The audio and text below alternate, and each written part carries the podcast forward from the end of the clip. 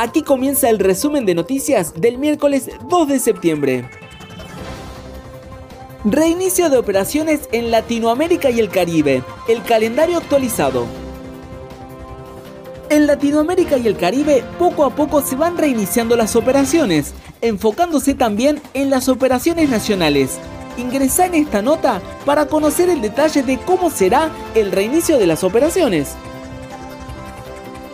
Sky, Latam y Viva Air reinician operaciones dentro de Perú, los vuelos internacionales aún sin fecha de retorno.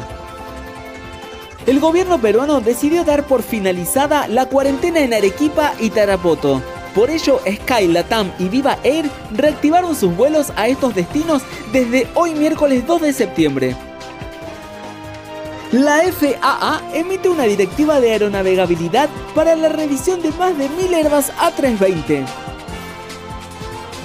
De acuerdo al documento de la FAA, la directiva estuvo motivada por casos de fisura por fatiga en la continuidad del marco inferior del parabrisas. Los problemas se reportaron en aviones en los que se incorporó una determinada modificación de producción. Ex alumnos de la Escuela Técnica del Palomar crean una cápsula de aislamiento para aeroevacuación de pacientes con COVID-19. La iniciativa surgió a partir del pedido que una empresa les hizo a este grupo, luego de la consulta previa sobre su experiencia en la fabricación de una camilla adaptada para trasladar pacientes por medio aéreo. Reinicio de operaciones en Perú.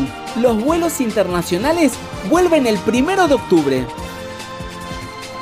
El titular del Ministerio de Transporte y Comunicaciones informó este miércoles pasado al mediodía de Perú que los vuelos internacionales de ese país se reiniciarán a partir del 1 de octubre, poniendo fin a la incertidumbre que había hasta hoy sobre la apertura de las fronteras y que mencionábamos en una nota anteriormente. Ecuatoriana Airlines, la nueva, vieja línea aérea de Ecuador, de acuerdo a lo reportado por el prestigioso periodista ecuatoriano Nicolás Larenas, se está gestionando el regreso de la marca en una nueva aerolínea, Ecuatoriana Airlines, y ya se habla de que será el renacer de una gran aerolínea histórica en el país. Azul Líneas Aéreas incorpora sistemas de higienización por rayos ultravioleta en sus aeronaves. La aerolínea brasileña es la primera en Latinoamérica en contar con dicha tecnología, la cual es capaz de higienizar la cabina de pasajeros en menos de 10 minutos. KLM y la Universidad Tecnológica de Delft presentan el nuevo vuelo del Flying V. El avión energéticamente eficiente del futuro voló por primera vez. Luego de extensas pruebas en túnel de viento y en tierra, el modelo finalmente estuvo listo y el primer vuelo de prueba fue un éxito.